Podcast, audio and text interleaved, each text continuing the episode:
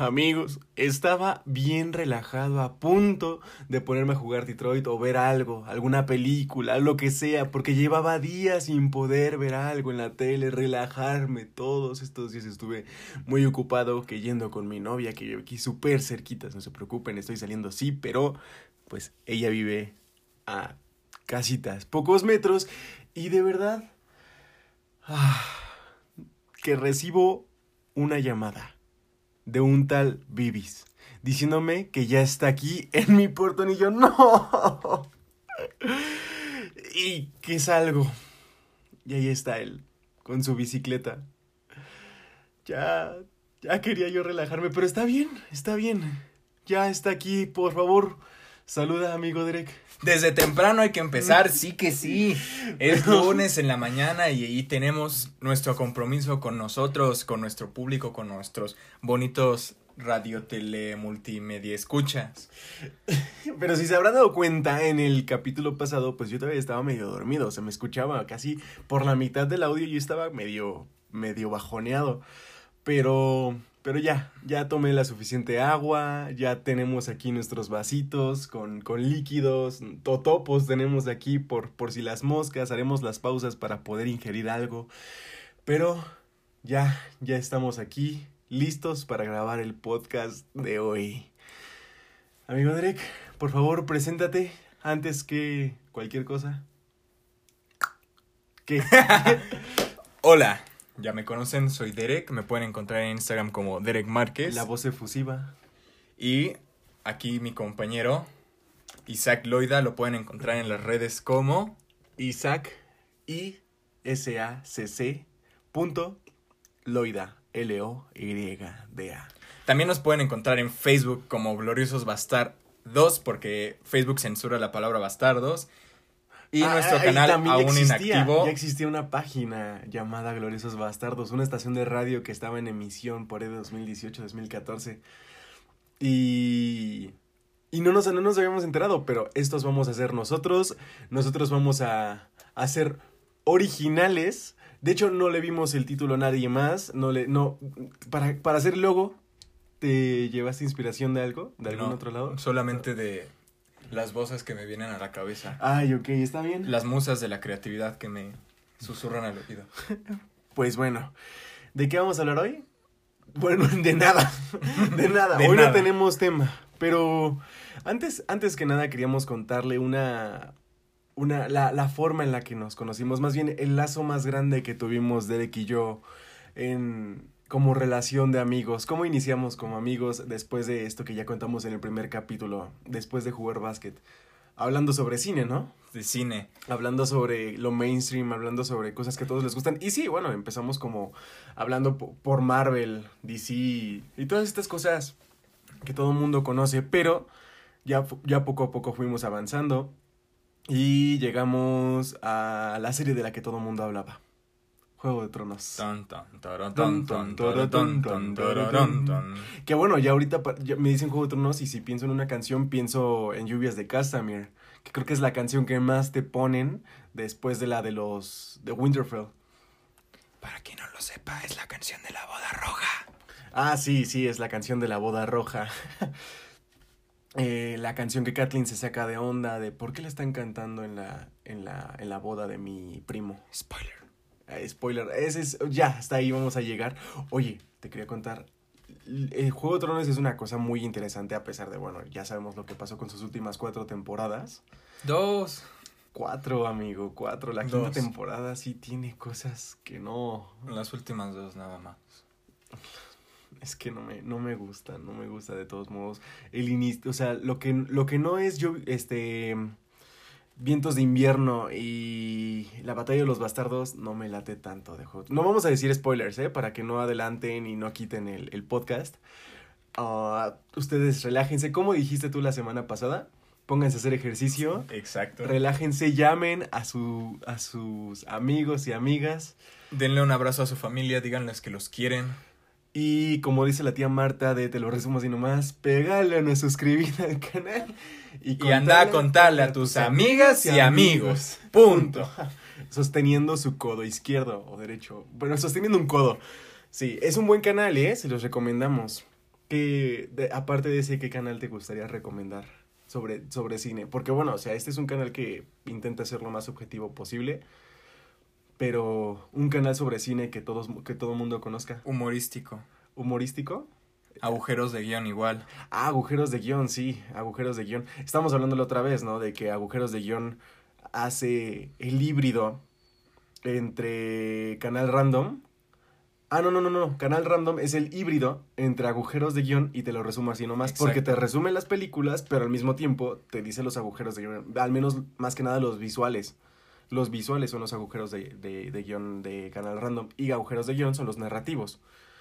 Bueno, es el canal, el canal Agujeros de Guión habla de- más que nada de los narrativos. Y te lo resumo así nomás, pues dice una que otra cosa de este la escena más emotiva, por lo tanto la, la peor actuada. Y ya, hasta ahí, eso es lo único de, de- de análisis que saca de la película, pero es entretenida. Es un resumen humorístico de la película de principio a fin, un poco de sus actores, mucho videomeme.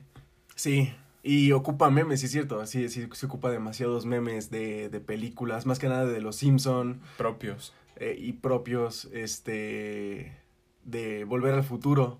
Chistes recurrentes. Sí, eh, a- He's Alive del Volver al Futuro, ¿no? Y el It's a Trap de Star Wars. It's a trap. Sí, queríamos hablarles eh, también. Bueno, quiero regresar un poquito a Juego de Tronos porque te quería decir algo. O sea, en Juego de Tronos te muestran una capa muy superficial. Ya ves que casi toda la serie se suscita en Westeros. Exacto. Y al, al oeste, no, al este de Ajá. Westeros está. iba a decir Westworld. Westworld Está- sí está más al oeste porque es... Es más exacto, west. Es más west. Eh, esos, Más está esos, que es el recorrido de Daenerys. ¿Los esos? Ajá, los esos, donde están los, ro- lo- los Dorrakis, los todos estos personajes tan, tan llamativos, que son los personajes más llamativos en realidad, los Dothrakis. Si acaso los de Dorm, pero los de Dorm les hacen una escena, una trama súper aburridísima. Los de Dorne son Westeros. Los de Dorm son Westeros. O sea, sí, por eso. Aparte de lo de como tal los personajes más interesantes en la serie Son los más calientes. son los más calientes, así es. No hablando solamente de personajes afuera de Westeros. Eh, y arriba de Westeros me parece que está Ultos, que es el, es el continente menos explorado. Y abajo está la Sautos. verdadera carnita, la verdadera carnita de Juego de Tronos. Sotorios. Eso. Sotorios. ¿Has escuchado algo sobre Sotorios? Sí. ¿Qué, qué, qué sabes de Sotorios? Que está al sur. que está sur y, y sur South Sotorios yo creo que también Ajá. eh, R.R. Martin se basó en el sur Pues si Westeros es west, esos es east. así pero al final pues se supone que es un mundo no o sea se sup- eh, geográficamente sí su Westeros se parece mucho a Irlanda También se parece a- mucho y- a las a milanesas que hago en mi casa. Sí, sí, sí, hizo un revoltijo ahí, pero de todos modos es- vi un video en el que se, se juntaban los dos países. El país que está al lado de Inglaterra, ¿cuál es el país que está al lado de Inglaterra? ¿Irlanda? Depende. Suecia. ¿Qué consideras salada? Este, al oeste. Eh, Lo juntan, una isla, una isla que está justo Escocia, Irlanda, Inglaterra. Eh, un- bueno, juntan un país, lo ponen allá abajito y ya, se hace el mapa de, de Westeros. Y ya esos, ya no sé en qué está basado esos, pero tal parece que es como una Rusia. Sí, sí, sí, es, es como. Rusia más o menos, esos. Así largo, largo, largo, pero deshabitado. O sea, muchas partes muy deshabitadas. Entonces, eh, es, es, ma- es muy interesante más que nada lo que no se muestra en Juego de Tronos. Sotorios es demasiado interesante. Muy, muy interesante. Se supone que abajo de Sotorios, según un video que vi, había, estaba el rey, el rey del fuego. Abajo de Sotorios. Porque no está casi explorado. Y que hace muchos años una Lady Dragon o una Targaryen fue con su dragón a explorar y, y regresó moribunda y su dragón con insectos en el cuerpo. Ella también se petrificó cuando ya regresó. O sea, hubo un suceso que demostró que Sotorios es, un, es el continente más peligroso de todos, más que esos.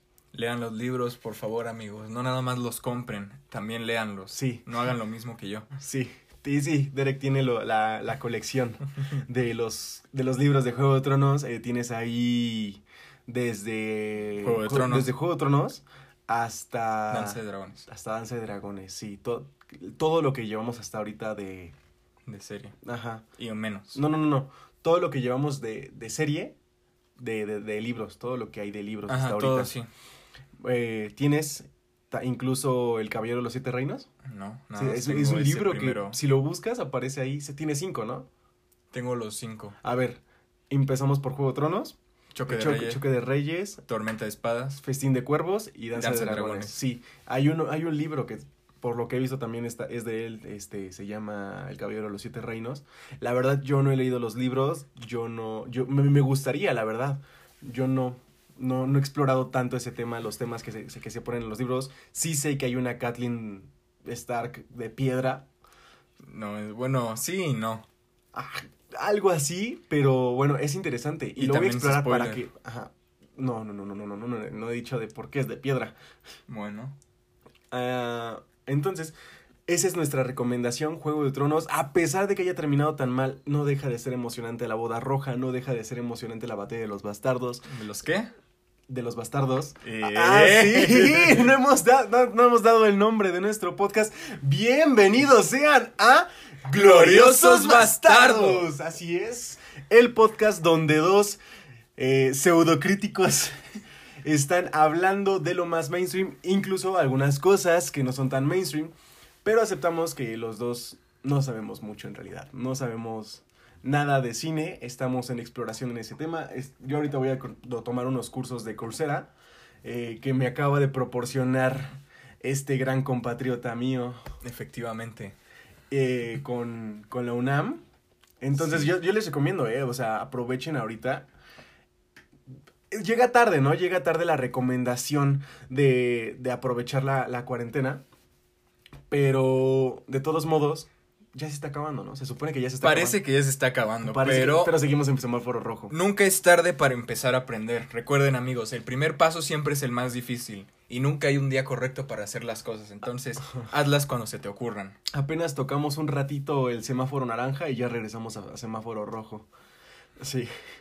Oye, soñé que tenía barba color, color rubia. No sé por qué. Y ahorita que veo la tuya, siento que, que también te, te te puede llegar a salir rubia si te la dejas más, ¿no? No, no, no, al contrario se va a oscurecer más. Nada más que en, mi, en el, donde se supone que debe ir el bigote me salen dos pelitos de color claro. Pa- parece Shaggy. Ustedes no la están viendo, pero parece Shaggy. No es cierto.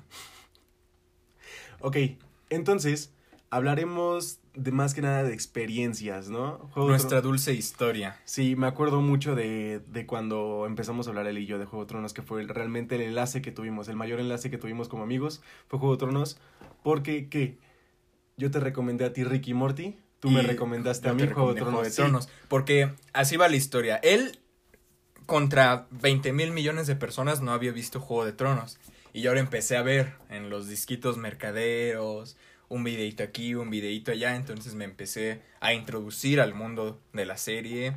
Y me empecé a picar tanto, tanto, tanto, tanto que dije, no, tienes que verla, tienes que verla. Entonces, dado que él ya me había recomendado muchas cosas y yo lo hacía un doctor del cine, bueno. Entonces, le dije, ¿tú ya viste Juego de Tronos, no es cierto? Me dijo, no, no lo he visto. ¿Cómo crees? ¿De qué es? Y yo totalmente sorprendido, ¿cómo no has visto Juego de Tronos? Casi todo el mundo ha visto Juego de Tronos. Entonces, le dije, vela, y le presté los discos. Mira, aquí está mi paquete de la primera temporada, velo. Aquí está el de la segunda. No, préstame ahora el de la tercera, el de la cuarta. Ya todos. De veras te estás acabando esto tan rápido. Entonces llegó un momento en el que ya íbamos a la par. Porque yo no había terminado de ver la serie cuando se le empezó a recomendar a él. Le empecé a ver en un punto donde creo que ya estaba terminada la sexta temporada, que Ya, es lo más ya, divertido, lo más la sexta lo temporada. mejor. De hecho, eso fue por marzo y ya a finales de año de 2017 Ya empezó. ya, ya empezaba la séptima temporada.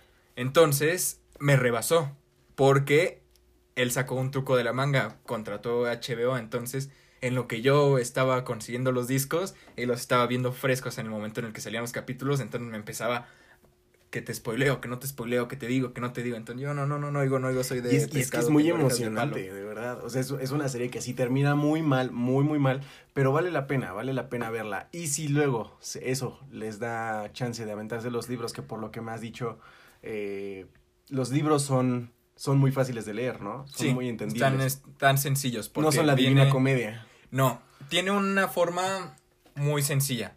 Viene un personaje y te cuentan su historia, otro personaje su historia. Entonces es totalmente digerible. Los capítulos se separan en función del personaje que está contando la historia, casi casi como está dirigida la serie. Sí. Aunque sí la serie mantiene muchos personajes que no, que no están en los libros. Y muchos personajes de los libros Se quedan fuera de la serie. se quedan fuera de la serie. Sí, tenemos ahí el caso de un Greyjoy que En la vida nunca. no, ajá. Eh, y bueno, de hecho los Greyjoy son, son de los más afectados por la serie. Que tramas aburridas, la verdad, pero de todos modos una mitología interesante. Ese, es- ese es un gran problema, ¿no? Cuando la mitología es interesante, pero la historia no está bien ejecutada. El caso de Thor, Exacto. Thor, o sea, Thor, la primera película, tiene una mitología de wow, pero cuando se trata de, de personajes, pues dices X, ¿no? O sea, me, me interesa más la forma en la que fue construido tu mundo que la forma en la que tú lo estás llevando a cabo. Y ese es, y es un gran aspecto de Juego de Tronos, que sus personajes suscitan la combinación de los, de lo- de los, las, los momentos históricos de antes. O sea, antes hubo un suceso con dragones, pero no hubo una rebelión. El, antes hubo una rebelión, pero no, no la hubo con dragones. Hubo muertos, pero no hubo rebelión ni dragones. Entonces, la serie suscita todo esto junto eh, para, para entonces combinar una historia muy, muy cargada de todo. De que no puedes decir que nada más te importa esto, porque en realidad al mismo tiempo también se está suscitando esto otro con unos muertos.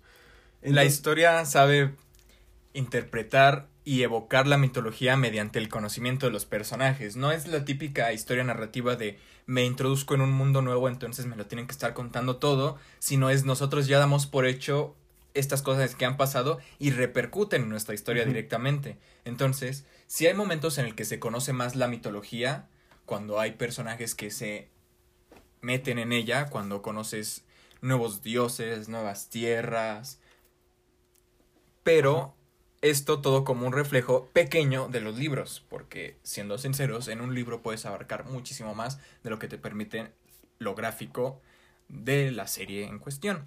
Y podrías creer que porque una serie ya dura 10 horas, ya entonces podrá abarcar las 400 páginas del libro. Pero no. No, de todos modos deja muchos cabos sueltos de los libros. Como tal, si autoconcluye a sus personajes.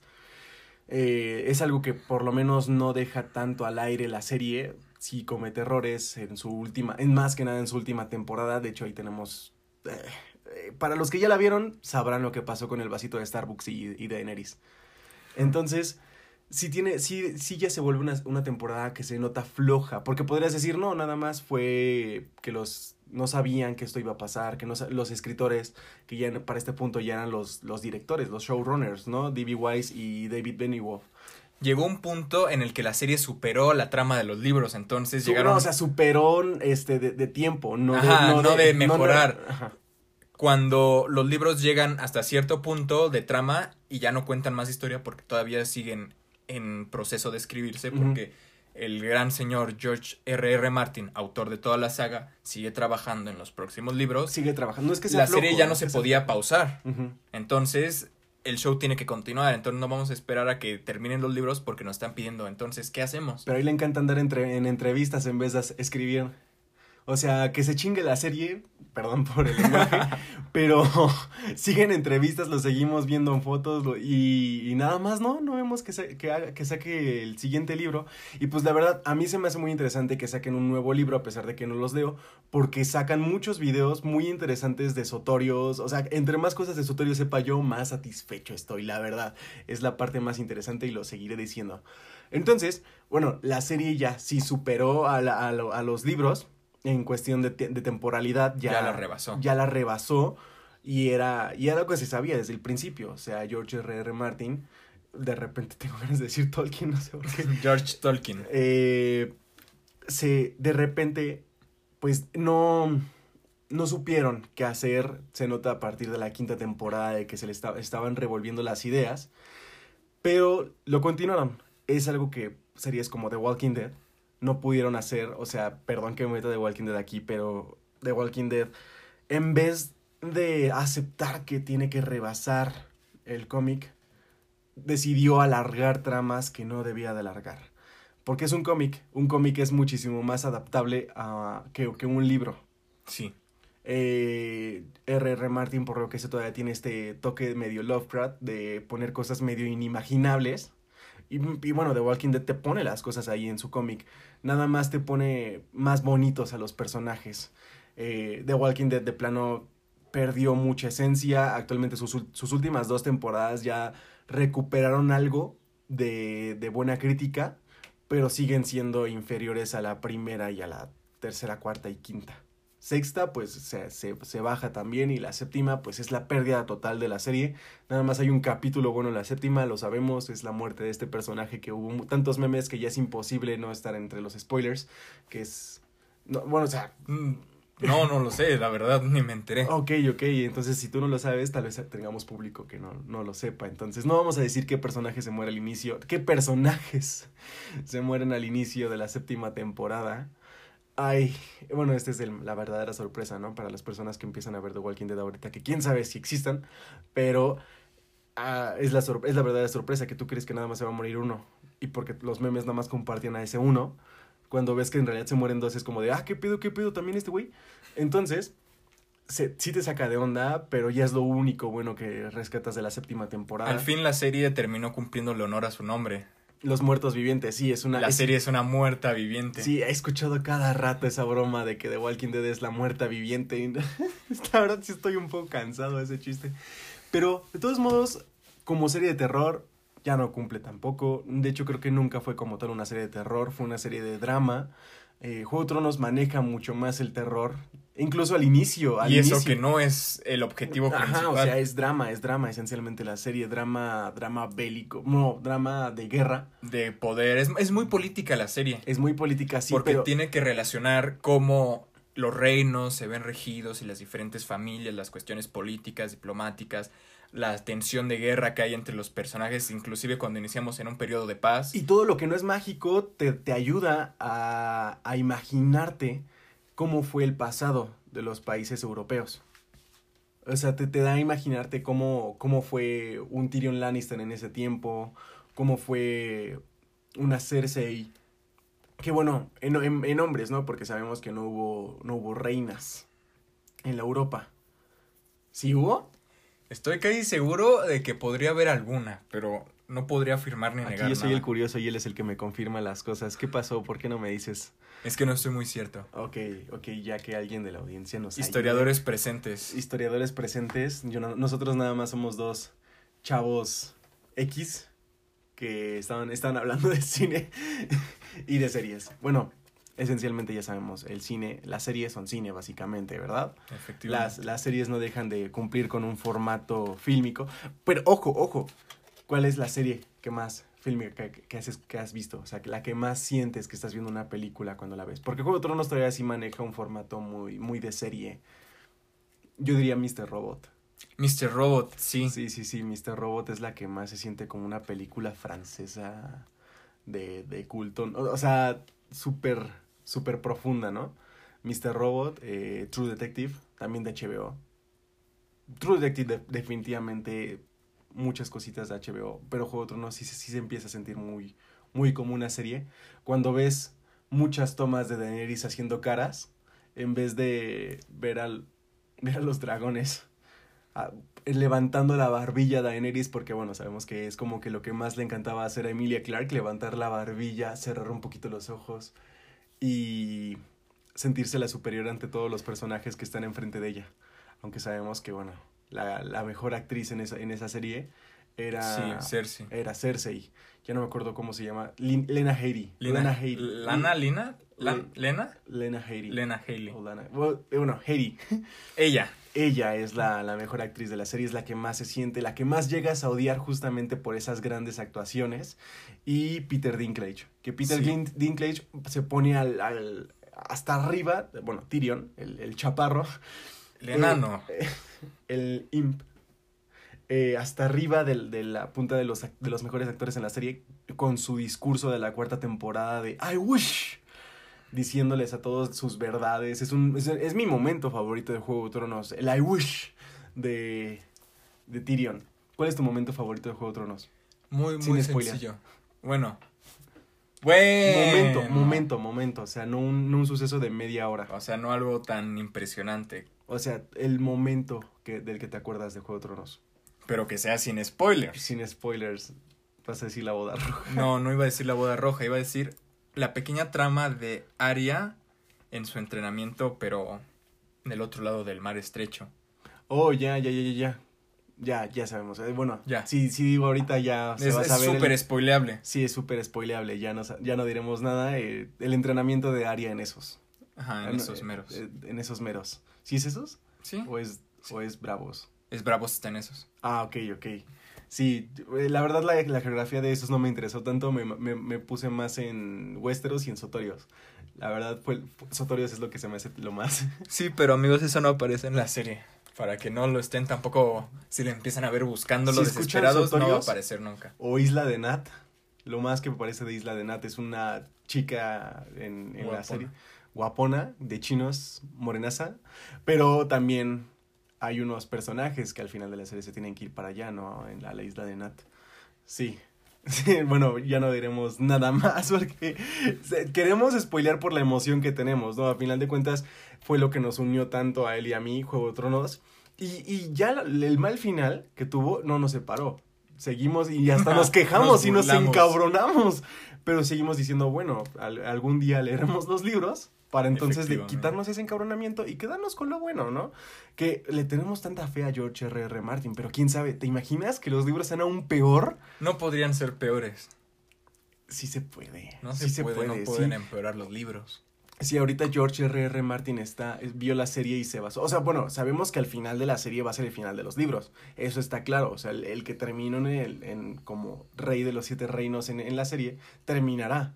El personaje, no estoy diciendo la personaje, el personaje terminará también en los libros. Y la verdad yo pienso, bueno, eso sí estuvo bien atinado en el final de la serie, porque pues pienso en él y digo, nadie más podría ser mejor personaje que él, o sea, él es el, person el mejor personaje para ser un rey y su mano debe de ser su mano, porque si él no sabe gobernar, por su mano le va a enseñar a gobernar, su mano le va a enseñar cómo funciona.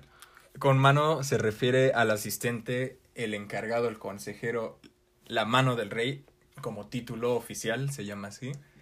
Para Sí. que los pocos doctos se empapen un poquito más en conceptos específicos.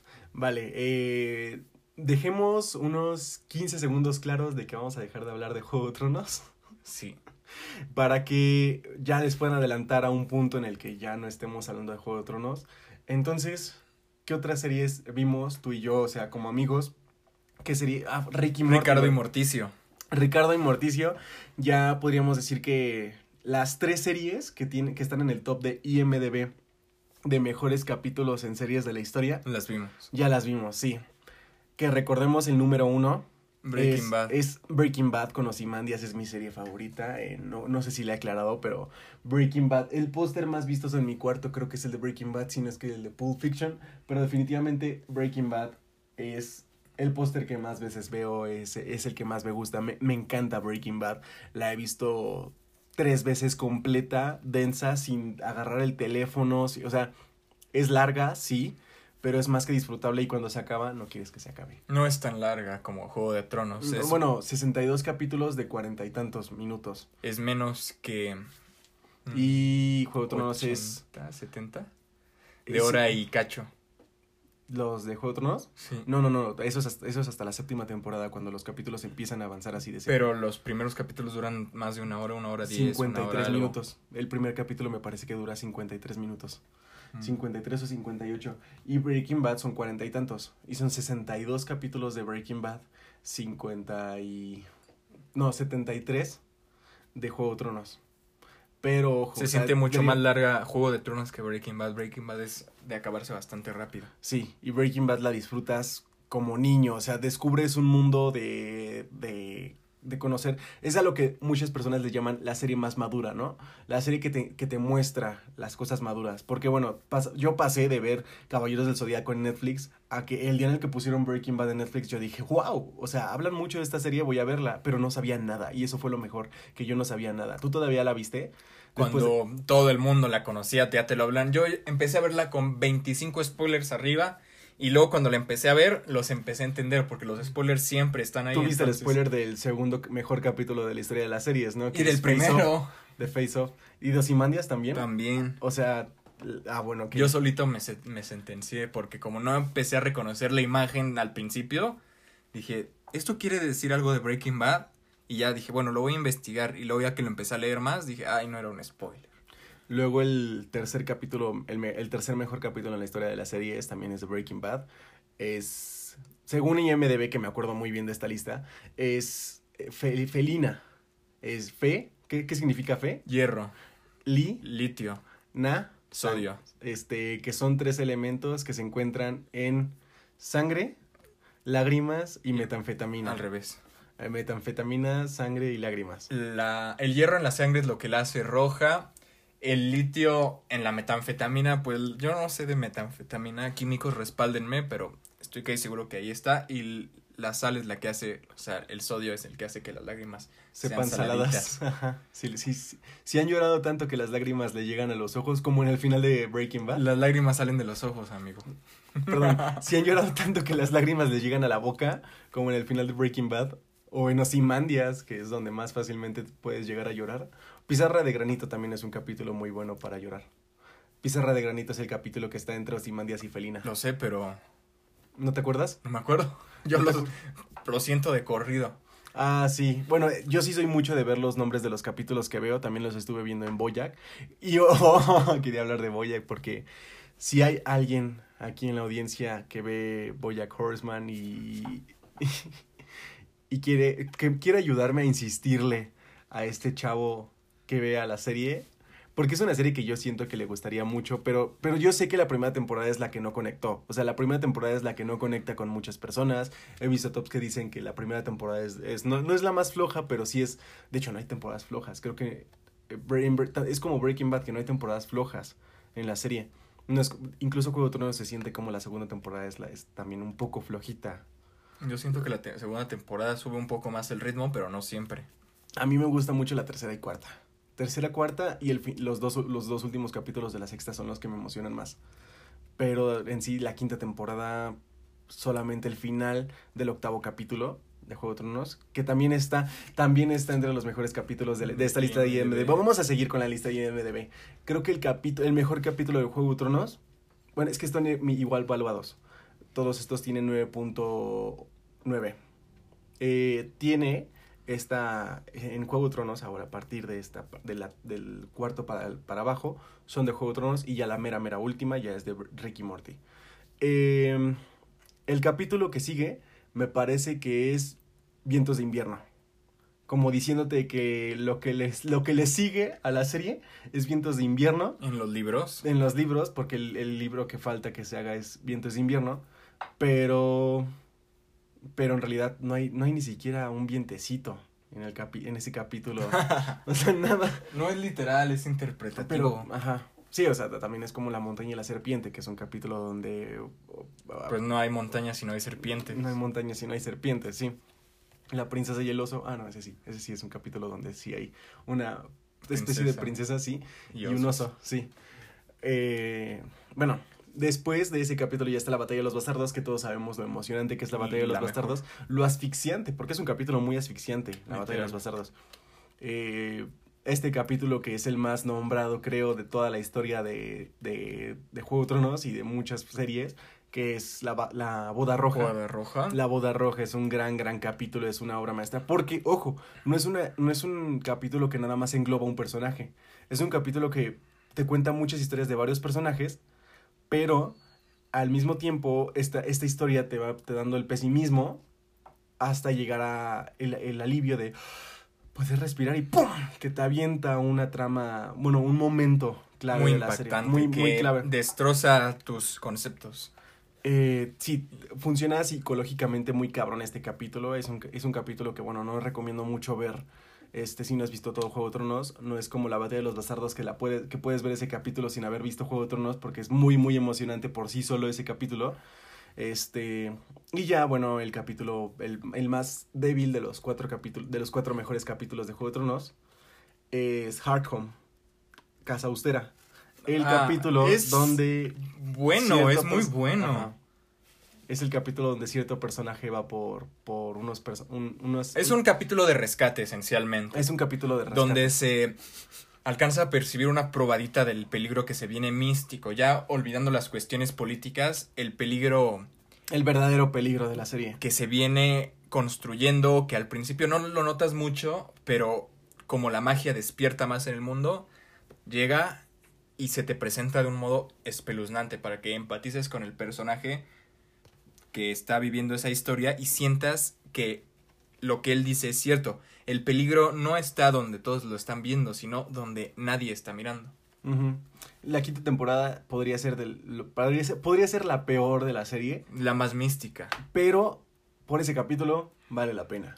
O sea, por ese capítulo y por la tensión que se genera hacia ese capítulo. Y el final de la quinta temporada, el For the Watch, es, es lo que hace que valga mucho la pena. Porque es- este personaje empieza a cobrar demasiada importancia en la quinta temporada. Pero a la vez, si comparamos esta temporada con las que se vienen, me refiero a las últimas dos, da para abajo la combinación. Es como las Coca-Colas con Es, es lo que yo le digo a mi novia, porque bueno, dato curioso, estoy, estoy viendo ahorita eh, la, la, la serie con mi novia de nuevo y ahorita vamos en eh, La Larga Noche, el capítulo donde ya está la gran, gran batalla, donde no, se, no se alcanza a ver ni madres, pero eh, de todos modos se siente esta vibra muy al estilo de Avengers Endgame, que la séptima y octava temporada son, son eso, son, son capítulos para, para niños, ¿no? O sea, ya toda la madurez emocional, eh, política que te mostraba la tercera y cuarta temporada,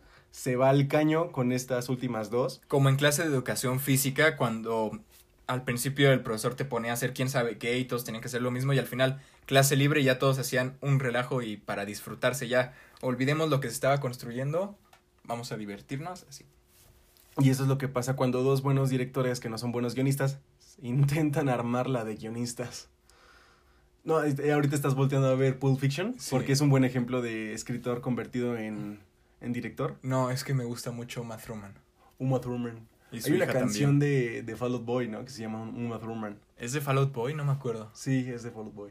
Y me acabo- viendo este póster, me, me gusta pensar en que casi todos los actores que salen en él son actualmente actores muy, muy famosos.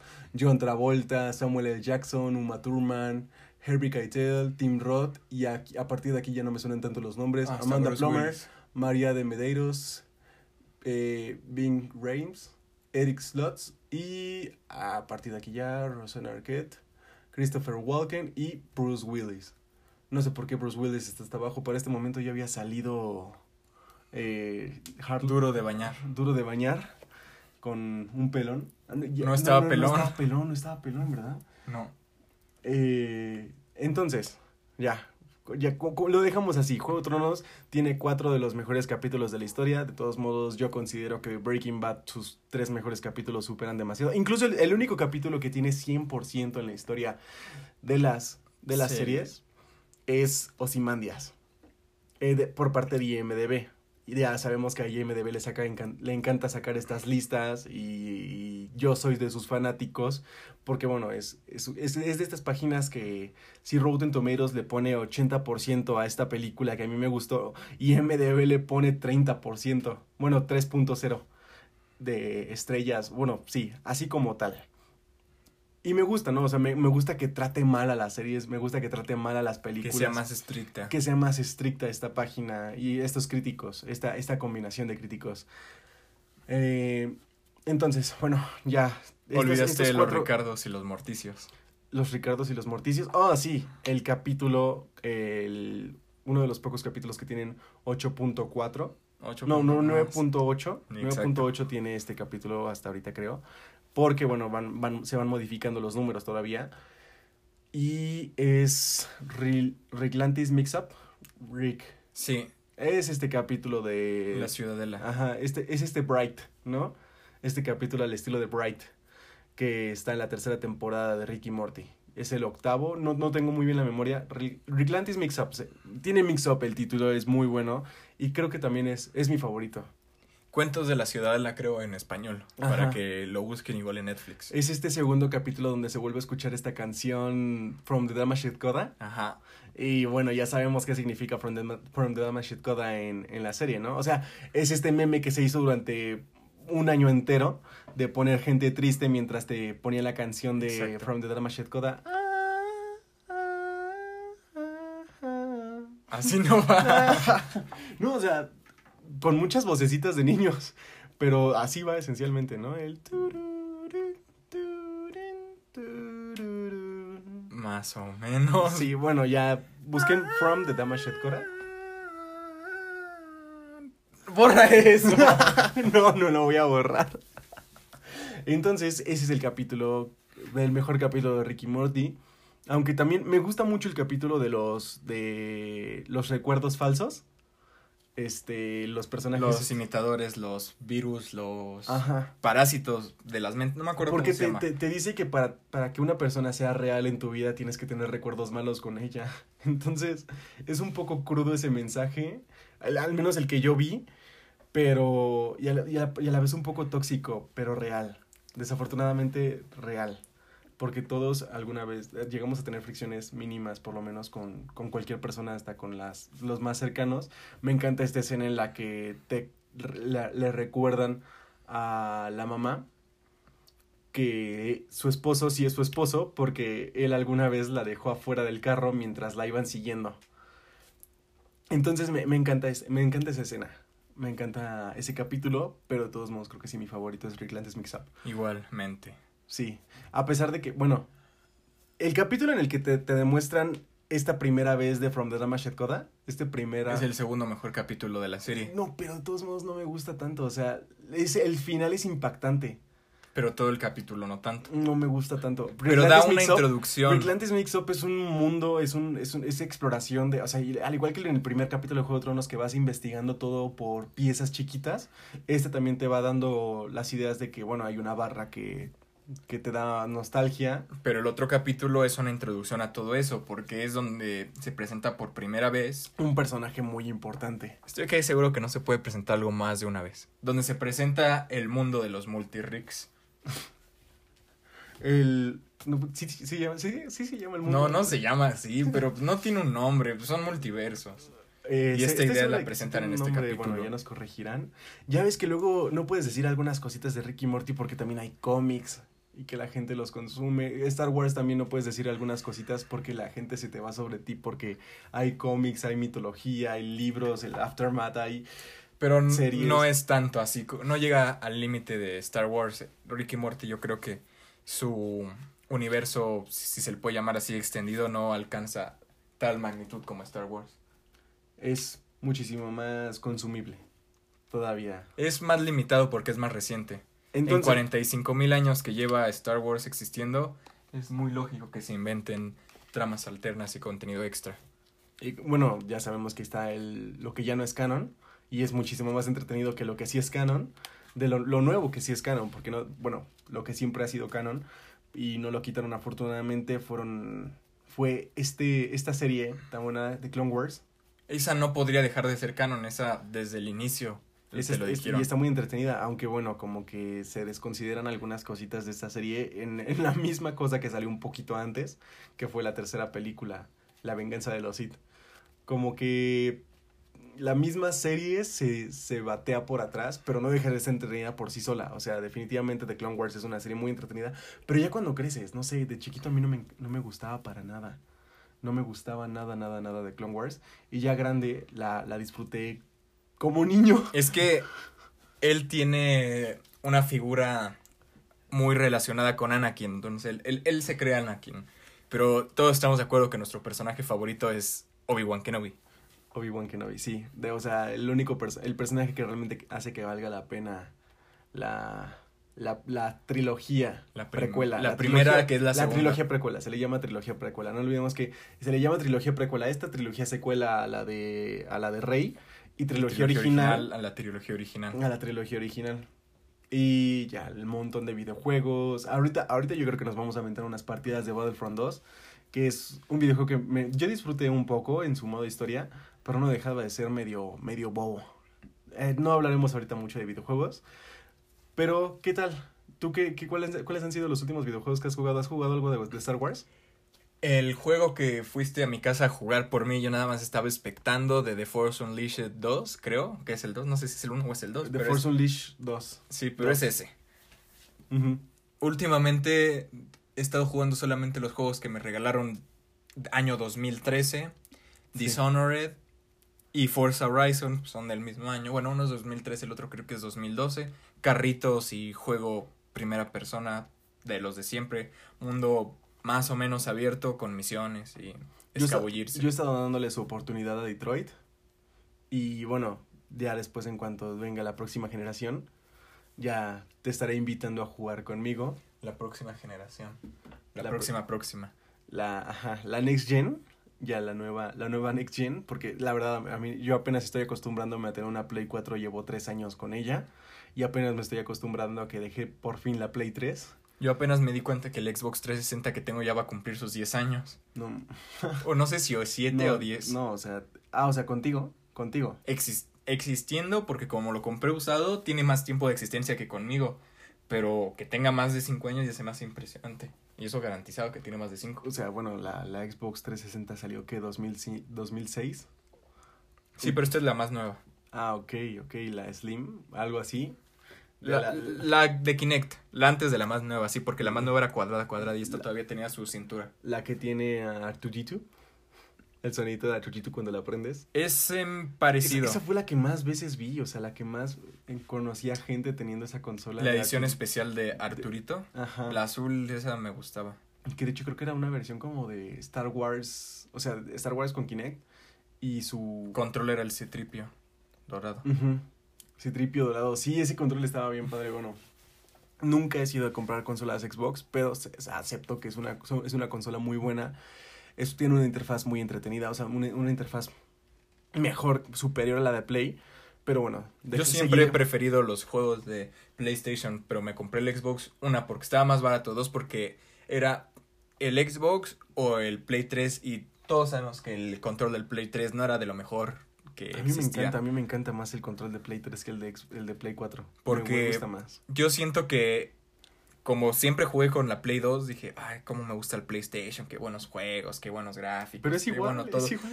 Pero luego dije, cambiaron una Play 3, tiene el mismo control, pero lo siento como más endeble, entonces no es tan macizo como el del 2, no le cambiaron mucho, no lo sé, no me convenció. Y lo que me llamó la atención es que los amigos me prestaran juegos, porque pues no tenía mucho efectivo para invertir en juegos, entonces présteme, présteme, présteme, y funcionó por un tiempo hasta que me dejaron de prestar. Que la arena se venga. Ya luego me regaló Xbox juegos ahí para que pagara suscripción y funcionó porque no he sabido muchas personas que Play les regale juegos así. Sony, toma, te voy a regalar muchos juegos. Ya en cuanto tengas una Play 4 o una Play 5, ya dependiendo en que uses tu beca, eh, ya te estaré insistiendo en que juegues tal cosa. Que yo te, te pasaré la, la cuenta para que la juegues y te pasarás seis años para que la por fin la juegues. Como, como pasó con Breaking Bad, que estuve cuatro años insistiéndole en que la viera y no nada más Pero no la veía. sí la vi. Porque cuando ves una serie y la quieres ver de verdad, es un compromiso. Y cuando no te sientes con el tiempo para establecer ese compromiso, para dedicarte bien a él, pues no lo hagas. Es como las relaciones, amigos.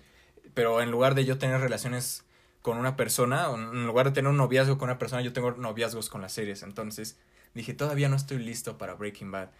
Acabo de terminar una relación tóxica con Juego de Tronos, que fue mi gran amor último.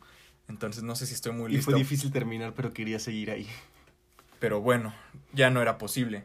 Pero como casi siempre pasa en unas relaciones, me, chapulin me la chapulinearon. Entonces, mi buen que acababa de terminar y volver y terminar y volver con esa serie dijo, mira, te la presento. Y ahí es donde me empezó a gustar, ¿no?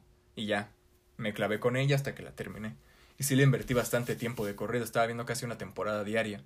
Pero cada fin de semana. Cada fin de semana, entonces te la acabaste en...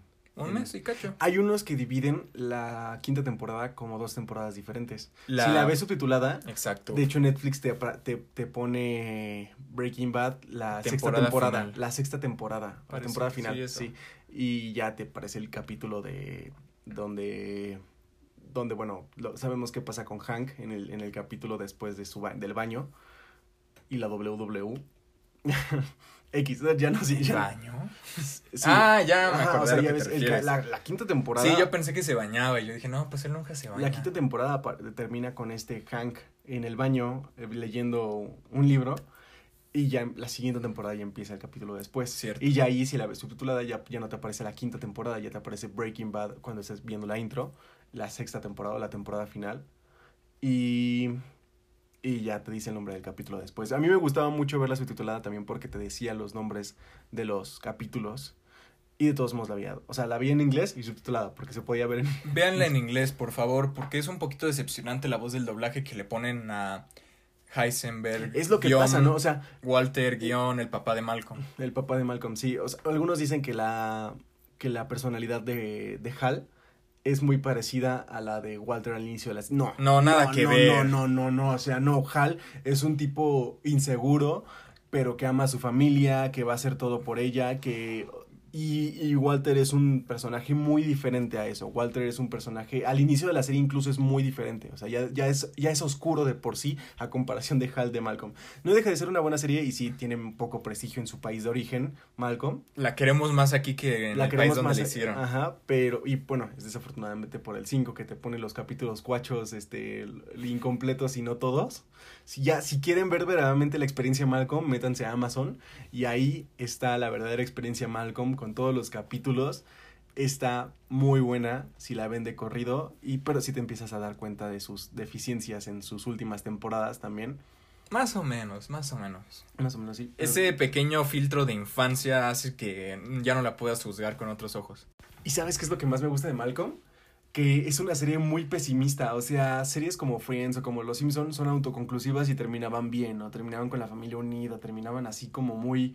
de una manera muy cómica y bonita. Pero Malcolm era una enseñanza muy agria de pobreza, de. eres un arrogante que ahora va a tener una, una consecuencia en su vida por haber hecho esto. Tú, ahora tu mejor amigo te va a odiar. Así, cosas tan tan feas ocurrían en Malcolm y eran enseñanzas de verdad. O sea, no eran, no era bonito. Nada lo que es. Podías llegar a tener un final con un personaje este triste completamente. O, o no, y no dejaba de ser comedia, no es como How I Met Your Mother, que de repente pretendía hacer drama con un personaje con una canasta de básquetbol en las, en las, en, el, en la terraza del protagónico diciendo todo niño merece una canasta de básquetbol. Sí. Sí, soy yo el que lloró con ese capítulo, lo Mm, sé. Yo no vi esa serie. Sí, yo- yo- él no vio. eh, Se me hizo Ay, muy larga. Sí, es muy larga, sí, efectivamente, y no es nada revisuable. Eso es, y el mejor valor que, que puede tener una serie, más que nada, Que la puedes es volver a ver. que la puedas volver a ver. Sí, es el mejor valor que tiene una serie. Porque entonces, cuando acabas de ver la serie, entonces, cuando la reinicias, ya puedes ver la ternura en, el, en tal personaje, viéndolo súper menso, súper... Cuando sabes que se va a morir. Cuando sabe, o cuando sabes que se va a morir, sí. Entonces, contamos la historia de, de un personaje así avanzando y ya cuando la, la, la acabas, te, te dan ganas de volverla a ver. A mí cuando acabé de ver Juego de Tronos me dieron ganas de volverla a ver desde el inicio, pero ya el problema era que sabiendo, era, era, era el saber hacia dónde iba la serie, hacia que iba a romper con sus propias leyes en la última temporada para... O sea, ¿qué, qué onda? No sabe nadar. En la séptima temporada, ¿te acuerdas? Que los que se supone que estos los caminantes blancos no saben nadar. Cierto. Dejaremos de hablar de Juego de Tronos porque si no, aquí estaremos contando toda la serie entre spoilers ocultos, spoilers cuachos, que ahora demostrará que no sabemos nada. Y además que no se viene la advertencia en el título porque dicen, bueno, van a platicar y no, me salí con 20 spoilers. Sí, o sea, Como no- el meme no de podemos- Pluto muerto. Ajá. Se escuchó el tercer capítulo de Gloriosos Bastardos. Y no había visto Juego, de Tronos. Tronos. Sí, entonces, la, la, las series que terminan mal me gustan mucho. Los finales horribles, los finales donde los personajes tienen que Ah, entonces. ¿por qué te quejas del final de Juego de Tronos y terminó terrible? Terminó mal, la- mala la historia. O sea, los personajes terminaron a gusto y todo eso. Excepto, bueno, ya sabemos, un personaje fue el único perjudicado realmente con, con el final. Pero por parte de los escritores, y a mí, a mí me gustó el final de este personaje. Me gustó que este personaje no pudiera recibir el trono, no pudiera recibir eh, lo, lo que él quería. Me gustó que lo mandaran a la chingada. Pero el, en sí, en sí, mi, mi verdadero problema con Juego de Tronos es el penúltimo capítulo. El de las, las campanas. Ese verdaderamente es mi problema. Ya, ya. te digo, es que nada más te estaba viendo para ver si lo asimilabas, pero no, no te, no lo interpretaste. Y bueno, te Ah. dejé seguir. No, no, no, no puedo, no puedo. Debemos dejar de hablar de esta serie que da mucho que hablar. Haremos un capítulo. De Nada- puro Juego de Tronos. Ajá, sin- sí, sí, sí. Y con spoilers, perfectamente lleno de spoilers. Sí, y to- mostrando todas nuestras quejas. eh, se- va a sonar muy probablemente muy parecido a este. Vamos a hablar muchas cosas que ya hablamos en este. O pero sea, va a ya ser diciendo como los este, nombres. pero bien. Pero ya diciendo los nombres, ya quejándonos, ya, ya verdaderamente diciendo por qué la amamos, pero la odiamos. Porque es amar las primeras cuatro temporadas y odiar las segundas cuatro.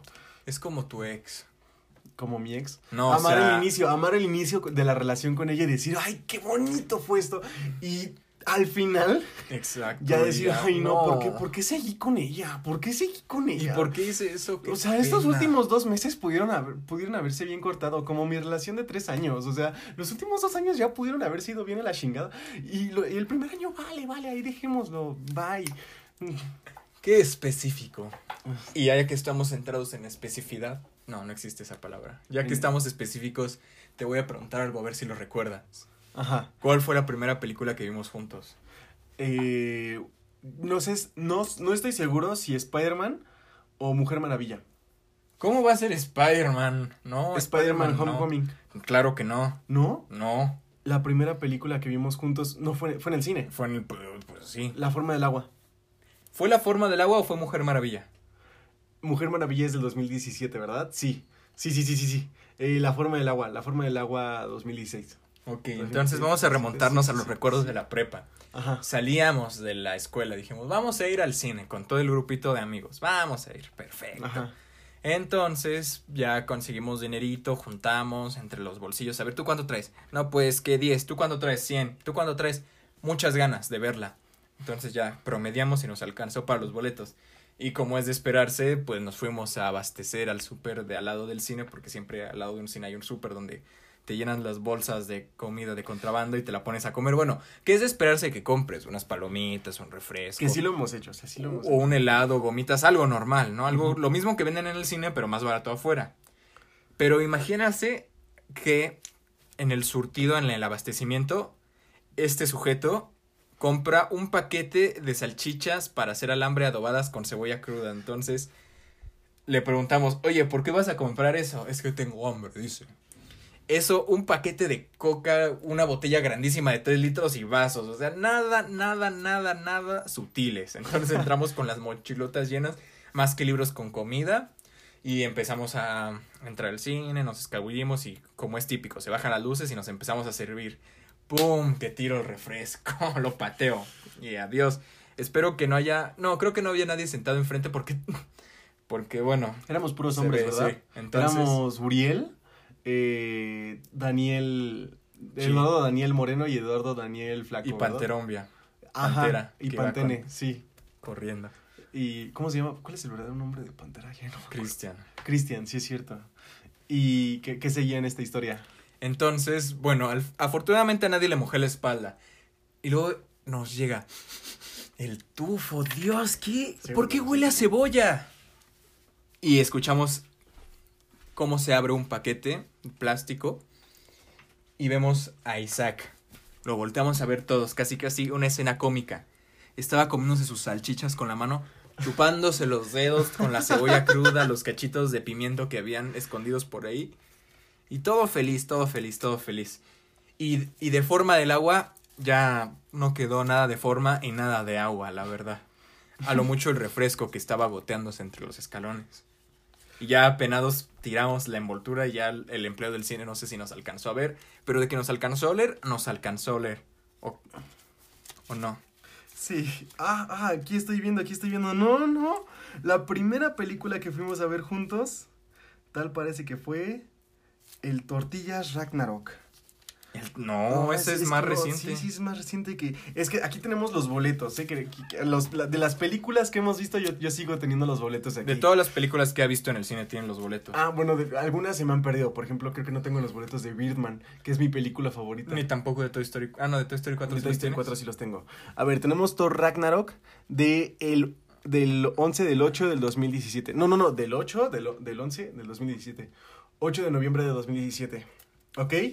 Este, aquí, aquí la fuimos a ver Fuimos así aquí. a, a San Miguel, ¿verdad? San Miguel. Sí, sí, sí, que, que fue cuando San Miguel estaba construyéndose, ¿no? Remodelándose. Sí, no, no les vamos a decir en qué San Miguel. Me acuerdo perfectamente que tenía clase de inglés y dije, sí llego, sí llego, perfectamente. Entonces, terminamos de ver la película, ya eran los créditos y dije, ah, como Mister Increíble, aún tengo tiempo. Me monté en mi combi y, llega mi, me llama mi madre y dice, ¿por qué no estás aquí? dije, no, yo ya me voy al inglés directamente. No, te vas a ir al inglés, te vienes para acá. ¿Cómo que te vienes para? Pero yo ya voy para inglés. No me importa, te bajas aquí. Entonces, apliqué una técnica muy buena que no les recomiendo que apliquen. Cuando estén molestos con ustedes, desvíen la atención. Entonces, ¿qué hice? Antes de entrar a la casa con las llaves que tenía, moví la moto enfrente para que no se viera desde la casa. Entonces, cuando les dije que ya iba llegando y que pasaran por mí en la moto, abrieron y no, al no encontrarla se pusieron todos histéricos. Entonces, a buscarla. Un episodio Y- de Malcolm. La desesperación de no encontrar la moto porque la había escondido causó que se desviara la atención de que yo había llegado tarde. Ya no fui al inglés, pero al menos ya no me reprendieron tanto. Entonces dije, ah, no, es que la moto la habían movido para acá y ya. Me lavé las manos. Tenemos en la lista después Avengers Infinity War, yo creo, ¿no? No, Endgame. eh, Infinity War la fui a ver con mi familia.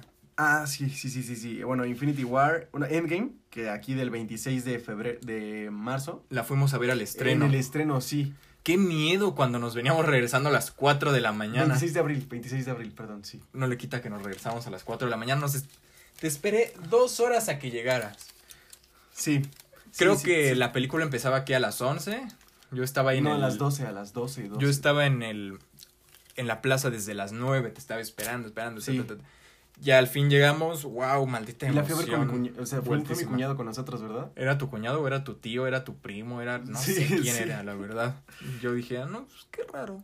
Toy Story, o sea, creo que aquí la- la- las puse en un mal orden, pero Toy Story también, Toy Story 4, que esa sí la, la fuimos a ver Sí, eh, sí. alguien contigo Sí. y alguien conmigo, ¿verdad? Ese día. Después, bueno, Alguien en contigo la- no. En esta misma no, en este mismo conjunto de notas Solo fuimos Spider-Man, Toy Story. en Cuando, 2000 del 2019 cuando eh, fuimos con mi 7 tía 7 de y con el con mi sobrino, que no es mi sobrino, sino mi primo, pero tampoco es mi primo porque en realidad es mi tío, que tiene ocho años. Y súper fan de Spider-Man, no, La- soy el hombre araña, Spider-Man las, genial las soy. eh, las fuimos a ver, las fuimos a ver. Las hemos ido a ver juntos. Sí, las dos del nuevo Spider-Man. Sí. De que bueno, tanto gustarnos no, pero pues por lo A menos. mí sí me gusta Spider-Man. Pero este Spider-Man. No, este Ah, Spider-Man exacto, no tanto. exacto. O sea, eso, a eso me refiero. O sea, Pero están bien, las películas están bien. Los villanos están bien. Están bien. Son de los menos olvidables, ¿no? Sí, o sea, son- por lo menos un actor tan importante como Jake Gyllenhaal y, Y Michael y el gran. Birdman, No se olvidan. no se olvidan. Mujer Maravilla del 2017. eh, 16 de. La de Mujer Maravilla, la de las palomitas de la basura. Sí, creo que sí. Sí. Genial. No nos alcanzaba el dinero para comprar las palomitas de caramelo, porque siempre es tradición. Yo pido palomitas de caramelo y refresco de naranja y él pide palomitas normales con refresco normal de manzana. Aquí está la forma del agua, es del 2018. Sí, este, 23 de enero del 2018. Yo creo que porque estábamos cerca de los Oscars, ¿no? Sí, porque dijimos, hay que ver una película al menos de las que están nominadas. Nominadas, y como sí. esta es la que está en la Y cartelera. como yo me las intento aventar así por internet, por lo menos antes de que, antes de ver los Oscars. Que, a mí, que yo sí soy un fanático de ver, era un fanático al menos de ver los Oscars, ya me Hasta gusta ver otras 2017. premiaciones. Ajá. Entonces, eh, Mujer Maravilla sí es del 2017. Sigue contando la experiencia. Entonces, bueno, no había dinero para ni para el refresco de naranja, ni para las palomitas de caramelo, ni para las palomitas normales, ni para el refresco de manzana, ni para las gomitas, ni siquiera para la mostaza que luego le ponemos a las palomitas saladas, nada. Entonces, entrando, alcancé a ver en la basura un botecito, un cartón de palomitas nuevo, intacto, así con inclusive el montículo que se le hace de palomitas arriba. Entonces nuestra estrategia fue, vamos a sacar las palomitas, tirar las que están hasta arriba y nos comemos las que están al centro. Era imposible que les alcanzara a tocar cualquier cosa y nos las estuvimos comiendo de lo más tranquilos. No, qué buenas palomitas. Genial, genial. No puedo creer que ya van a cumplir tres años desde que fuimos a ver Línea Mortal. al Película con- malísima. Con Ellen Page, sí, o sea, creo que es de, la de las cosas más olvidables del 2017. Si recordarán la primera película de Línea Mortal de hace chorrocientos mil años este- con el gran... Con el personaje que dicen Este- de la Galaxia. Ay, Footloose, este Kevin Bacon. Kevin Bacon, sí. Entonces, buena película de terror donde unos investigadores, unos médicos, están Ajá. buscando experiencias cercanas a la muerte para descubrir el potencial de la mente humana y cosas así, ¿no? No está, bueno, ¿sí, sí trata de eso también la primera. Sí, La- es la misma trama. Ok, es que también la, la segunda es como de, de, de por broma, ¿no? O sea, la- en la segunda le sale y pues ya ellos empiezan a... Pero igual lo estaban investigando. Entonces, Ajá. el chiste es que experimentan con estas experiencias, valga la redundancia, si es que redundancia. Los personajes tienen secuelas raras y tienen que afrontar distintas cosas que ya van en el tema del terror. Muy buena película. Pero cuando la quisieron volver a hacer con Diego Luna, con... ¿E Isa González? No, Isa González, no, era... Era la de... No Ah, era la de los Juegos del Hambre. la- no, la de vampiros, la de los vampiros, este, Diario de Vampiros. Sí, Sí. la chica de, de Diario de Vampiros. ¿O no era Juno? ¿O Y. Juno, también, sal, también sale Ellen Page. Sí, también sale Ellen Page en la película, pero también sale esta, la tipa de Diario de Vampiros. Que bueno, actriz no es. Bueno, perdón. Ay, no. Perdón, gente. Ya, la horda. La horda de fanáticos de vampiros adolescentes, ya sé. No. Entonces, no, no quedó tan bien, porque el terror era muy básico, la trama pues iba muy lenta, era muy rara, era el típico ejemplo de una película que funciona como por los ochentas, la quieren volver a hacer y no funciona. Fuimos a ver The Force Awakens. No, este, este. ay, ah, Rise of Skywalker, what the- eh, Esa cosa. La Ah, última. Ajá. Yo estuve súper emocionado, a mí me gustó porque era divertida para mí, porque como a mí no me gustó la anterior, dije, bueno, esto está más entretenido, está mejor, me gustó más. O sea, sabemos que no son esencialmente buenas, o sea, muchos tendrán sentimientos encontrados Ya con la sabemos que nueva yo saga. soy enemigo público porque yo, a mí sí me gustó el de Last Jedi. Y a mí sí me gustó The Rise of Skywalker, entonces también me pueden odiar. Porque se me hizo muy épico cuando las voces super sacadas de la manga Sí, de los sí, que, antiguos que Jedi. sale incluso los dobladores. Obi-Wan, La sale. de Ahsoka. O sea, qué genial, porque nosotros somos muy fans de los Jedi que no son. de los de Clone Wars. Son nuestros Sí. favoritos, entonces Sí, sí, las- las voces de aparecieron. Clone Wars son las, son las más épicas. Creo que también salió el de Rebels, ¿no? El, el barbitas ese az- pelo azul. ¿Parásitos ya la vimos juntos? No, No, no has visto Parásitos. nunca lo he visto. No, no has visto, no has visto Parásitos. Bueno, también soy, soy, uno- soy una persona que ve demasiadas películas. Tú, de- tú ves que este, tres películas al, al mes. Yo veo tres películas al día. Tres películas al mes es demasiado.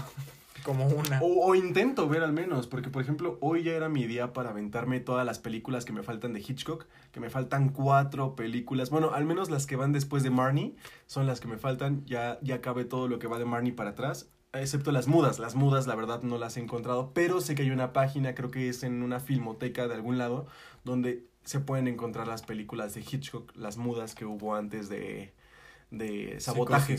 No, de sabotaje, sabotaje. Sí, psicosis todavía es un poquito más para acá, amigo.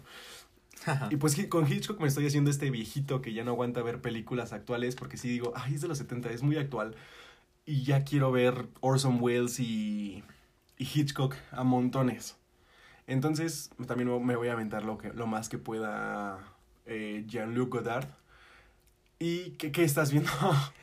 Once Upon a Time in Hollywood. Once Upon a Time in Hollywood. Sí, es de las películas más recientes que hemos ido a ver. Esta es, esta película la fuimos a ver el 5 de septiembre de 2019. No tan cerca de su estreno. No tan cerca de su estreno. Del 2020 nada más llevamos dos películas, ¿no? Jojo Rabbit y Familia de Medianoche. ¡Wow! Yo ya se me había olvidado 2020, estaría muy bien, pero no, no creo que la vayan a nominar a nada, la verdad, no los considero O capaces. sea, pero en México no, de- o sea, no, no, no, no, no, no, no, Familia de Medianoche es buenísima, sí, pero es una película de esas olvidadas de que con distribución acortada, que nadie le, le va a hacer caso, eh, nominaciones en Latinoamérica tampoco, porque es un, es un poco mockumentary, no sé, es una, es, o sea, no son, no sé si son actores, no sé si es la vida real, eso sí no lo investigamos, pero nuestra experiencia, ¿cuál fue? Ok. Pequeño concepto inmersivo. Familia de Medianoche es una película pseudo documental, aunque creo que es un documental, donde habla de la vida de una familia, obviamente, que elabora cómo asistentes, bueno, operadores de una ambulancia particular. Entonces, es la típica familia que conocemos, el padre, los hijos, los hijos pequeños, la hija. Entonces, se exploran mucho lado de la familia mexicana y una pequeña verdad de lo que pasan las personas que trabajan arduamente y que muchísimos de nosotros inclusive llega a considerar como que obran mal o que tienen intereses ocultos cuando lo único que buscan es sobrevivir. Es una película muy buena, pero... Y muy mexicana, siento yo, o sea, que con, con, con aspectos muy mexicanos. Retomando lo del primer capítulo, sí es bastante de culto. En mis palabras, porque no creo que haya muchas personas que hayan, que hayan hecho reseña de esta película tampoco. Porque la publicidad, se, la máxima publicidad que hicieron fue una semana en Instagram. Sí.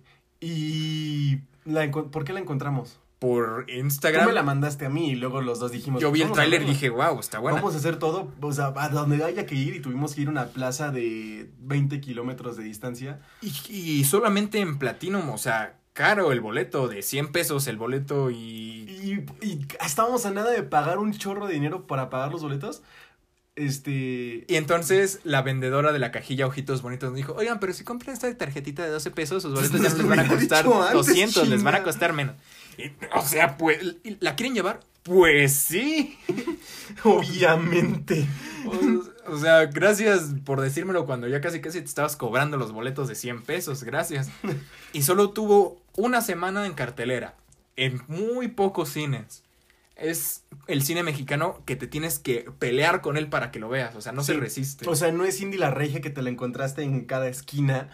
Es, es una película verdaderamente buena, es una película que, que no recibió la atención que se merecía y que hay algo que hay un gran problema en las películas mexicanas eh, que son a veces muy lentas su conclusión es muy mala eh, no tienen un ritmo o, no tienen un no, no, no, no, no te llegan para tener un sentimiento con ellas. Que luego y las graban re mal. Y también están re bien grabadas, no tienen ningún sentido fílmico. Pero este lenguaje cinematográfico y esta película realmente era de, de comerse las uñas. Tú, tú estabas rascando el asiento. Sí, es cierto. El asiento reclinable de 200 pesos el boleto. Le estaba, ya ni nada, claro, lo estaba moviendo, me estaba agarrando con las uñas. No es súper emocionante. Yo la describiría como caminar en la calle con pies descalzos. Porque no es un gran reto, no es irte muy arriba con mucha acción, tampoco es irte abajo con mucho drama. Pero es algo incómodo. Esos das pasos constantes, sientes en tus pies lo que es en verdad, o sea, empatizas el piso áspero que tú con zapatos no alcanzas a percibir, las sensaciones de calor, frío, no son extremas, pero están ahí y es algo en lo que has pasado muchas veces y no te has percibido. Las tomas están excelentes porque se siente la presión cuando van en la ambulancia y son buenas tomas o se enfocan bien. Como no es tipo documental del precio de la historia donde nada más son las mismas tres cámaras y las vamos a posicionar en los mismos tres lugares. Es más dinámica, no son cuadros muy fijos, pues es una pero ambulancia, es una ambulancia, entonces tienen que estar todo el tiempo representando el dinamismo y están, están bien, está bien lograda la foto en mi opinión. Entonces, si ningún boleto, se no, si ninguno de los boletos que hemos tenido de películas se me, se me han perdido, entonces la primera película que fuimos a ver. Sí fue Mujer Maravilla. Y la última película que fuimos a ver fue Familia de Medianoche. Sí, entonces se quedaría así la cosa. el cine. Mujer Maravilla en junio del 2017. Spider-Man lejos eh, Homecoming en julio. En 3D. Línea Mortal para octubre de ese mismo año. Luego de Línea Mortal está Thor Ragnarok luego que ese es de noviembre. La forma del agua para 2018, creíamos que era de las primeras películas que fuimos a ver y no, o sea, es que fue la primera película que fuimos a ver en grupo. Sí, la primera y última. La primera y última que fuimos a ver en grupo, aunque no estuvo tan mala experiencia. Oh, bueno, es que La Forma del Agua es una película muy personal. A mí me gustó La Forma del Agua. es una muy buena película, pero no es una película como para ir a ver en grupo porque pues es muy personal, muy, muy honesta, muy bonita en la que te, si quieres, puedes llorar, pero pues teníamos ahí a Chi, a Uriel. No, no se puede. No se pudo, no se pudo. Pero, demonios, es muy romántica. Ese es el sentimiento que vas con tu novia y dices, Vamos a darnos unos besos como con el pescado. Y casi todo 2019 fue. Fue no. Perdón, casi todo 2018 no vimos películas. Me acuerdo. Ah, ya sé qué boletos me faltan aquí. Yesterday. Ah, Yesterday, sí. Fuimos a ver Es que Yesterday creo que yo compré los boletos. Los Hay tu películas- tu mamá. No, no los, ten- los tenía yo y creo que se me quedaron en la chamarra y los tiraron cuando se lavan. Sí, Es que siempre dejo papeles en la Y es que chamarra. veo que la última película, desde La forma del agua, todo 2018 no fuimos a ver películas juntos, creo, y ya llegamos hasta Capitana Marvel. O sea, contigo hemos ido- con- nos- juntos hemos ido a ver películas muy mainstream, pero ya a partir, a partir de la fam- familia de medianoche, Sí, ya no. adiós al cine mainstream. Nos encantó el cine de... Excepto cuando sea algo como Matrix 4, pero Matrix 4 va a salir cuando yo me muera. la verdad, entonces- no, no, es que, ¿qué, qué te emociona? ¿Cuál- ¿Cuáles son los estrenos que te emocionan ahorita? Ya se me olvidaron. Los de Marvel, los de Marvel son por defecto, o sea, siempre hay que verlas. Siempre hay que verlas, o sea, siempre hay que verlas porque pues te sientes privado, o sea, la- la- el pueblo te obliga a verlas. No tanto así, es que sí me gustan, sí me, a mí me hacen feliz las películas de superhéroes. Luego llegamos desde Capitana Marvel hasta Ah, Far From Home. mala, Capitana Marvel, mala, mala, mala. Ah, Mala no. como No, ella no, no, sola. no, no. Avengers, Avengers. Avengers, sí. Sí, sí, sí. Ay, ¿qué pasó? ¿Por qué Spider-Man Es que la sí quiero ver Black? Widow. ¿Por qué fuimos a ver Spider-Man antes que Avengers? Si no era en ese orden. Ah, caray, ¿cómo? Sí, no, hay, sea, no, es- no hay posibilidades. Según esto es 26 de marzo del 2019, Avengers. Y Spider-Man, ah, no, ya, ya vi, ya vi. Spider-Man es de julio. Sí. Oye, julio. Eso quiere decir que ya llevamos Ya un, un año, año. un año sin películas de Marvel. Iba a decir algo, pero la horda de fanáticos de Marvel. Perdón, casi de qué milagro, ¿eh? Qué, qué padre. qué- qué Yo sí quiero ver Black Widow. ¿Qué crees? Lo único que me emociona de Black Widow, no sé, es Florence Pugh. Florence ¿La Pugh, la de? Midsommar. Ajá, la de Midsommar y Mujercitas. Ella es, ella es, se me hace ya un personaje que, una actriz que quiero ver en películas mainstream. A mí lo que me interesa ver fuera de Scarlett Johansson, que obviamente o sea, es lo principal que quieres ver, es el papel que va a interpretar David Harbour. ¿Harbour? Sí. David Harbour. Ajá. Stranger Things policía, wow. Sí. Y Hellboy. El, Hellboy. porque El se me hace Hellboy. buen actor. Ajá. Entonces quiero saber qué personaje, o sea, su papel en la película más que nada. Ah, ya, ya, ya, Capitán Bretaña. No va a ser Bretaña. No, ah, no, no, no, no, no. Va a Es ser algo parecido Rusia. así. Sí, sí, sí. Eh, después de, de Avengers fue Spider-Man y después de Spider-Man fue Toy Story 4 en parejas, ¿verdad? Sí, no, la que fue en parejas fue Capitana Marvel. Ajá. Y- Pero no eran como parejas parejas. Ajá, o sea, sí. no, Fueron con amistades, ami- amistades, amistades pero, pues, en parejas, sí. Eh, luego de Toy Story 4, Star Wars. Star Wars. Sí. Y, em, bueno, el mal tercio, cuando fuimos a ver Eras una vez en Hollywood. No era mal tercio en su momento. Ya estaba poniéndose feo. No, estaba bien, estaba bien. Continúa, Y bueno, continúa. ustedes me dejaron ahí en el cine. No, no, no Porque- se va a quedar hasta las 11 de la noche porque dije, oye, quiero ver eso. Oye, pero eso va a acabar a las 12 de 11 de la eso, noche. eso Mañana dos, tengo ¿eh? escuela. Eso dos. Eso capítulo 2.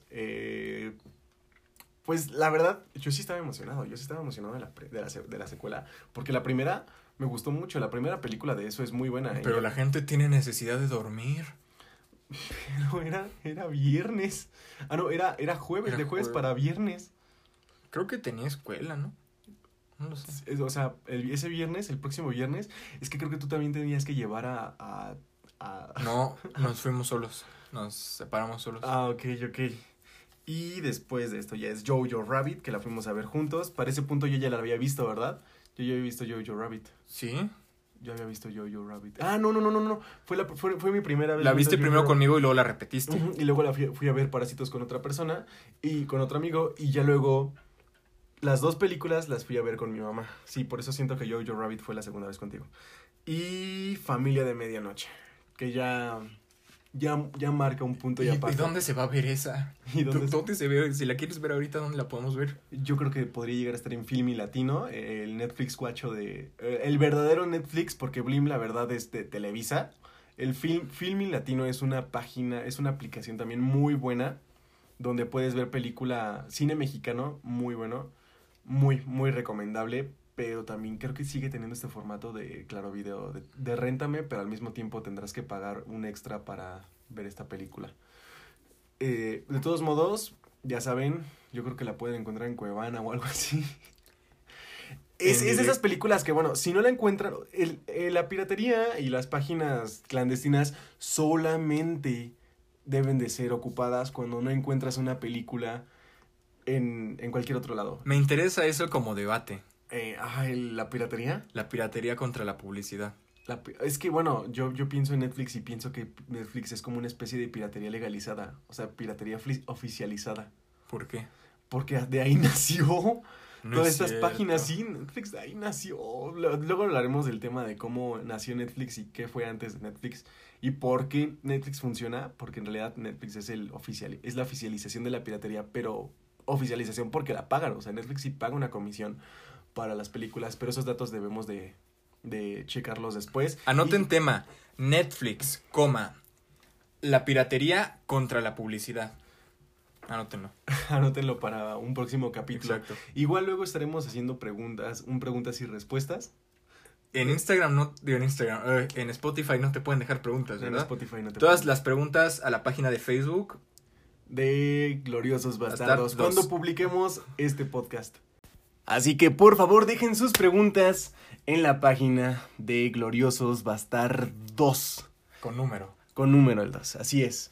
Ya estaremos subiendo ahí la- Contenido diverso. Sí, los pero queremos que cuando publiquemos este podcast suban, pongan ustedes sus preguntas. ¿Quieres algo más para este podcast? Y ya para concluir, vamos a compartirles algo que no es muy nuestro, pero sí es algo que adoptamos y convivimos mucho con este juego. Es un juego que se llama PAP. P, personaje, A, actor, P, película. Por ejemplo, tenemos dos jugadores, se puede jugar con más, Película, pero lo actor, más... película. Película, actor, película. Es más sencillo jugarlo con dos. Sí, eh, viene, lo sabemos, viene perfectamente de, de- Es un juego que ya muchas personas han jugado antes. Y incluso lo jugamos antes de saber que se llamaba así.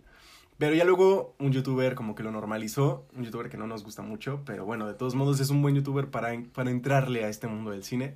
Eh, Inicio yo con una película. ajá.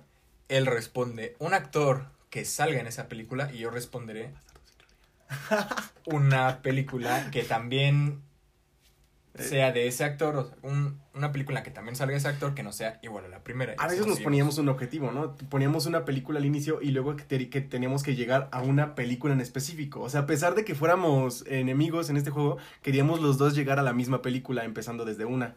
Entonces ahorita empiezo yo con la película, Sí, la que le dio nombre a nuestro podcast. vas. Bastardo sin gloria. Entonces yo te digo, Va a estar súper fácil si quieres llegar a Avengers Endgame, ¿eh? Este personaje, ay, el alemán, Daniel, ¿cómo se pronuncia? Daniel Brohl. Daniel Brawl, no, no- no se quejen con nosotros si no decimos, no decimos bien los nombres. Y yo te digo Civil War. Ok, entonces yo te digo el clásico, Downey Jr. Eh, Avengers Endgame. Ya, acabamos, Llegamos, ya, ya sencillo. Ya, súper fácil. Sin mucho ¿Cómo rodeo. ¿Cómo puede ser que un actor de una película como Bastardo sin Gloria haya estado también en? O sea, bueno, la verdad, está este debate entre nosotros dos. Yo no soy fanático de Marvel, yo soy fanático de una que otra película que me llega a gustar de Marvel. Pero no porque sea de Marvel. O sea, las veo, sí. Las veo por obligación, casi que sí. Pero, ¿qué? A ver, aquí está, aquí podemos ver las películas y me gustan de verlas, de, de entretenerme, de, de- de que realmente pueda yo digerir lo que me están queriendo decir. El Soldado del Invierno y Thor Ragnarok. Creo que ya ah, Avengers, de la la, primera Avengers, Infinity War. Infinity Ah, War. es que esa es muy buena Sí, porque... sí, O sea, Infinity War tiene muchos huequitos por ahí, pero de todos modos no deja de ser muy entretenida. Endgame me aburre. Endgame se me hace. es divertida para ver una vez y dices, Es ah, wow, y luego ya no. La segunda vez no, no, la verdad. Y luego de tantos memes que repiten las escenas que hay, pues ya la, la cuando la Está ves muy ya quemada. es como que ya está muy quemada, sí. Eh, ¿quieres, ¿Quieres jugar otra partida de PAP? No.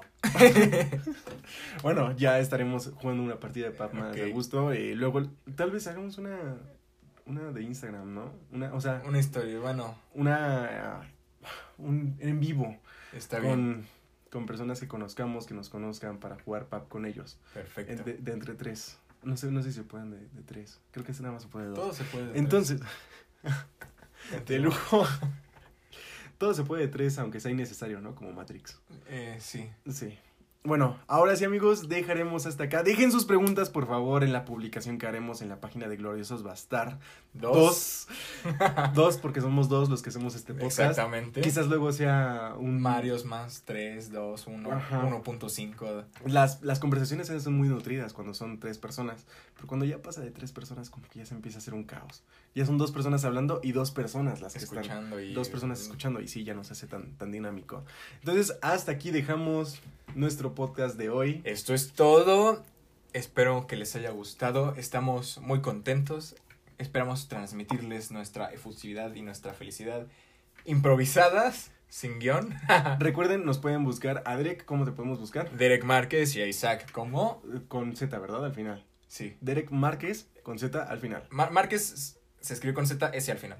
Ok, Derek Márquez con S Ajá. y Z luego. Al revés, Derek Márquez con Z y S luego. Ok, y un punto, ¿verdad? Entre estas dos. ¿No? Derek. Punto Punto Márquez. Sí. Y yo, Isaac con doble C y S A C C. Y ZK. No, no, cállate. I S A punto. I S A C C punto L O Y D A. Isaac Loida. Qué feo, ya, güey. Ya, del Instagram para que no- para que- Acabamos. esto ha sido todo por hoy. Muchas gracias por escuchar de verdad. Esperamos que nos respondan las preguntas, bueno, que nos hagan unas preguntas en la, en la publicación Para nosotros responderlas. para nosotros responderlas en el próximo podcast. ¡Adiós! Corte y queda.